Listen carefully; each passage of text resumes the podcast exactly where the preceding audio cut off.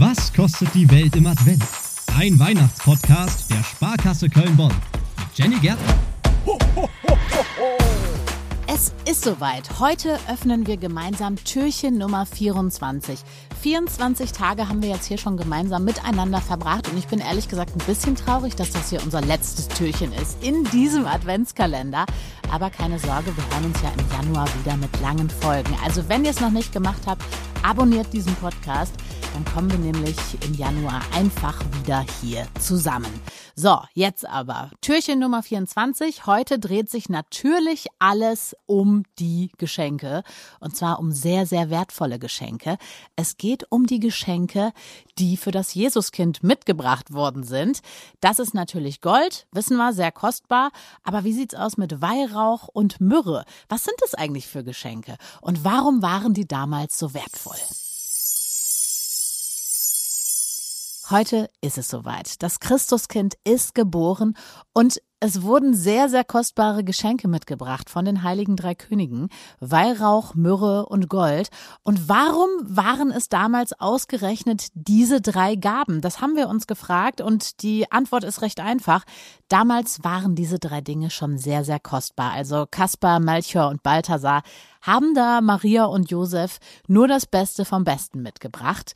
Myrrhe weiß man wahrscheinlich gar nicht mehr so genau, was das eigentlich ist. Das ist im Prinzip getrocknetes Gummiharz aus verschiedenen Balsamgewächsen. Das heißt, da sind so ätherische Öle drin. Und wenn man diese Pflanze ein bisschen verletzt, kommt flüssiges Harz raus. Wenn das an der Luft trocknet, das ist genau Myrrhe. Ganz ähnlich ist es auch beim Weihrauch, handelt sich nur um andere Bäumchen, aber da kommen wir auch gleich nochmal zu. Ja, und Gold kennen wir, das ist natürlich dieses gelb glänzende Metall.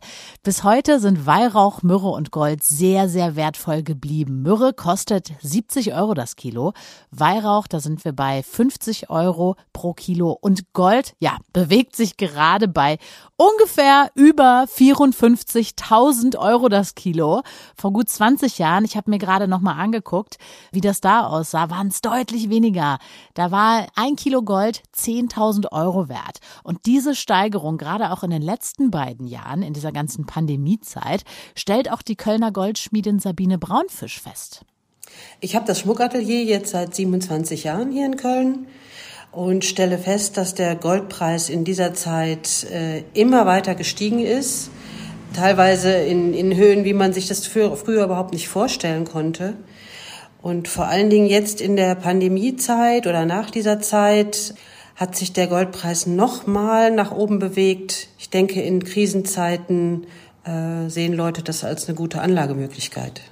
Was macht Gold eigentlich so teuer? Das ist die Frage. Ja, es gehört zu den wertvollsten Edelmetallen der Erde, ist wunderschön, ist sehr, sehr selten und diese Gewinnung von Gold ist einfach extrem aufwendig, mühsam und dementsprechend auch kostspielig. Wo geht das ganze Gold hin? Etwa 85 Prozent weltweit fließt in die Schmuckindustrie. Das heißt, aus diesem gewonnenen Gold werden eure Uhren, eure Ringe, eure Armreife, eure Ohrringe, nur 12 Prozent finden Verwendung in der Industrie, weil Gold eben auch hervorragend leitet. Also ist ein super elektrischer Leiter, ist auch leicht zu verarbeiten und deswegen sagt die Elektroindustrie auch gerne mal Ja zu diesem Edelmetall. Last but not least äh, kennen wir auch außer Zahnmedizin. Der ein oder andere hat vielleicht so ein kleines Stückchen Gold im Mund. Das besonders Wertvolle ist außerdem, dass Gold nicht unendlich verfügbar ist. Das wissen wir natürlich auch. Und auch das physische Gold als Anlagemöglichkeit hat sich immer mehr etabliert. Die Goldbarren werden gegossen oder Münzen geprägt. Und diese Goldprodukte gibt es wirklich in allen Größen. Es gibt zum Beispiel auch so einen ganz kleinen 1 Gramm Barren. Es gibt eine eine Unze Münze und natürlich die großen Goldbarren im Wert von einem Kilogramm ihr habt es euch ja gemerkt, ne, diese riesige Zahl. Über 54.000 Euro ist dieses Kilo Gold dann wert. Balthasar, Melchior und Kaspar hatten also damals schon wirklich den richtigen Riecher. Weihrauch wird in der nächsten Zeit übrigens noch kostbarer, weil die Boswellia-Bäume, aus denen das Harz gewonnen wird, denen geht's gar nicht gut. Die Populationen sind überaltet, die sind geschwächt, weil man muss für die Gewinnung vom Weihrauch die permanent verletzen.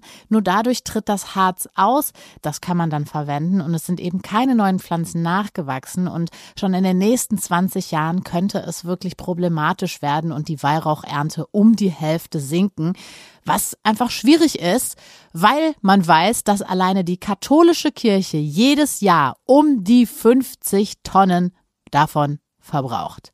Und mit diesem Wissen könnt ihr heute Abend glänzen, wenn ihr zusammensitzt mit der Familie, mit den Freunden. Ihr habt jetzt hier noch ein paar Fun Facts mitbekommen und eure kostbaren Geschenke auspackt. Dabei wünschen wir euch natürlich sehr viel Spaß. Wir hören uns wieder Mitte Januar mit den großen Folgen. Wir stellen uns große Fragen.